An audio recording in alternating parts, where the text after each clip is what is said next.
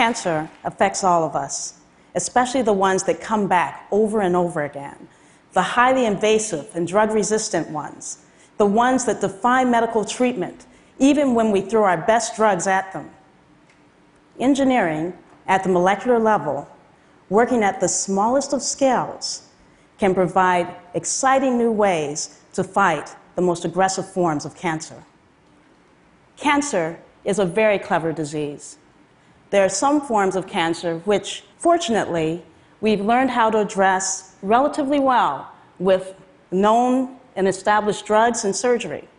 But there are some forms of cancer that don't respond to these approaches, and the tumor survives or comes back even after an onslaught of drugs. We can think of these very aggressive forms of cancer as kind of supervillains in a comic book. They're clever, they're adaptable, and they're very good at staying alive. And like most supervillains these days, their superpowers come from a genetic mutation.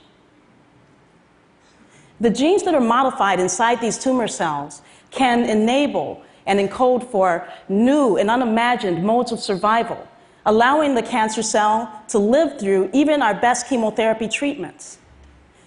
One example is a trick in which a gene allows a cell, even as the drug approaches the cell, to push the drug out before the drug can have any effect. Imagine the cell effectively spits out the drug. This is just one example of the many genetic tricks in the bag of our supervillain cancer, all due to mutant genes. So, we have a supervillain with incredible superpowers and we need a new and powerful mode of attack. Actually, we can turn off a gene. The key is a set of molecules known as siRNA. siRNA are short sequences of genetic code that guide a cell to block a certain gene. Each siRNA molecule can turn off a specific gene inside the cell. For many years since its discovery, scientists have been very excited about how we can apply these gene blockers in medicine. But there is a problem. siRNA works well inside the cell, but if it gets exposed to the enzymes that reside in our bloodstream or our tissues, it degrades within seconds. It has to be packaged to protect it through its journey through the body on its way to the final target inside the cancer cell. So, here's our strategy. First, we'll dose a cancer cell with siRNA, the gene blocker, and silence those survival genes, and then we'll whop it with a chemo drug. But how do we carry that out? Using molecular engineering, we can actually design a superweapon that can travel through the bloodstream. It has to be tiny enough to get through the bloodstream, it's got to be small enough to penetrate the tumor tissue, and it's got to be tiny enough to be taken up inside the cancer cell. To do this job well, it has to be about one one hundredth the size of a human hair. Let's take a closer look at how we can build this nanoparticle. First, let's start with the nanoparticle core. It's a tiny capsule that contains the chemotherapy drug. This is the poison that will actually end the tumor cell's life. Around this core, we'll wrap a very thin, nanometers thin blanket of siRNA. This is our gene blocker.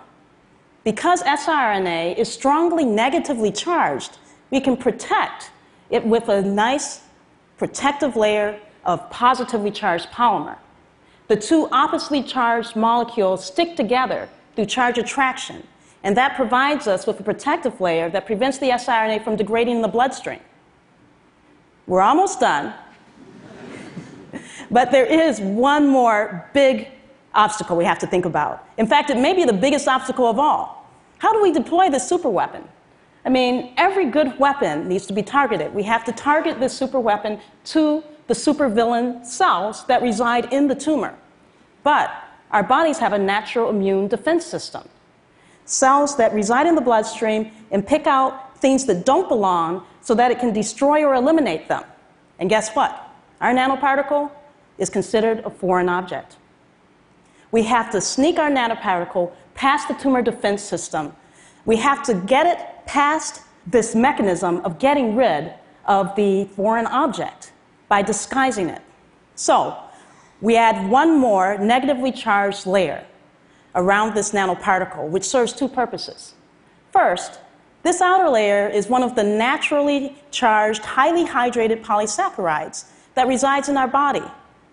It creates a cloud of water molecules around the nanoparticle that gives us an invisibility cloaking effect. This invisibility cloak allows the nanoparticle to travel through the bloodstream long and far enough to reach the tumor without getting eliminated by the body. Second, this layer contains molecules which bind specifically to our tumor cell. Once bound, the cancer cell takes up the nanoparticle. And now we have our nanoparticle inside the cancer cell and ready to deploy. All right, I feel the same way. Let's go.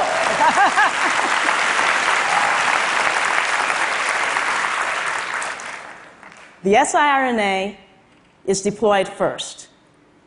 It acts for hours, giving enough time to silence and block those survival genes. We have now disabled those genetic superpowers. What remains is a cancer cell with no special defenses. Then the chemotherapy drug comes out of the core and destroys the tumor cell cleanly and efficiently. With sufficient gene blockers, we can address many different kinds of mutations, allowing the chance to sweep out tumors without leaving behind any bad guys. So, how does our strategy work?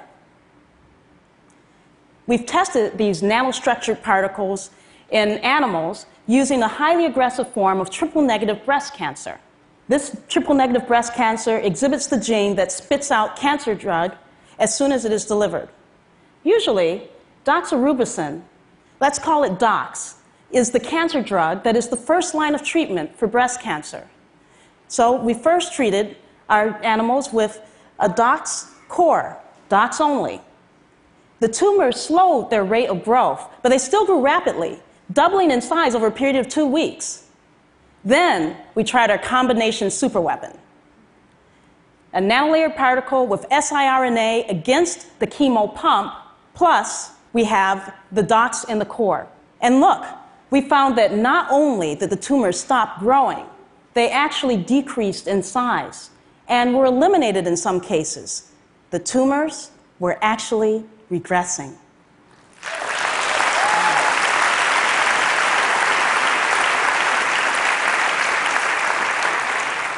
What's great about this approach is that it can be personalized. We can add many different layers of siRNA to address different mutations and tumor defense mechanisms, and we can put different drugs into the nanoparticle core.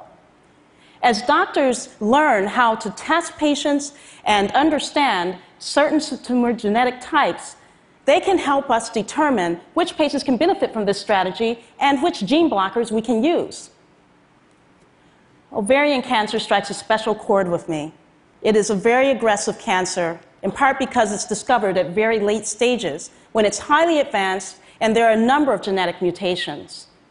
After the first round of chemotherapy, this cancer comes back for 75% of patients, and it usually comes back in a drug resistant form.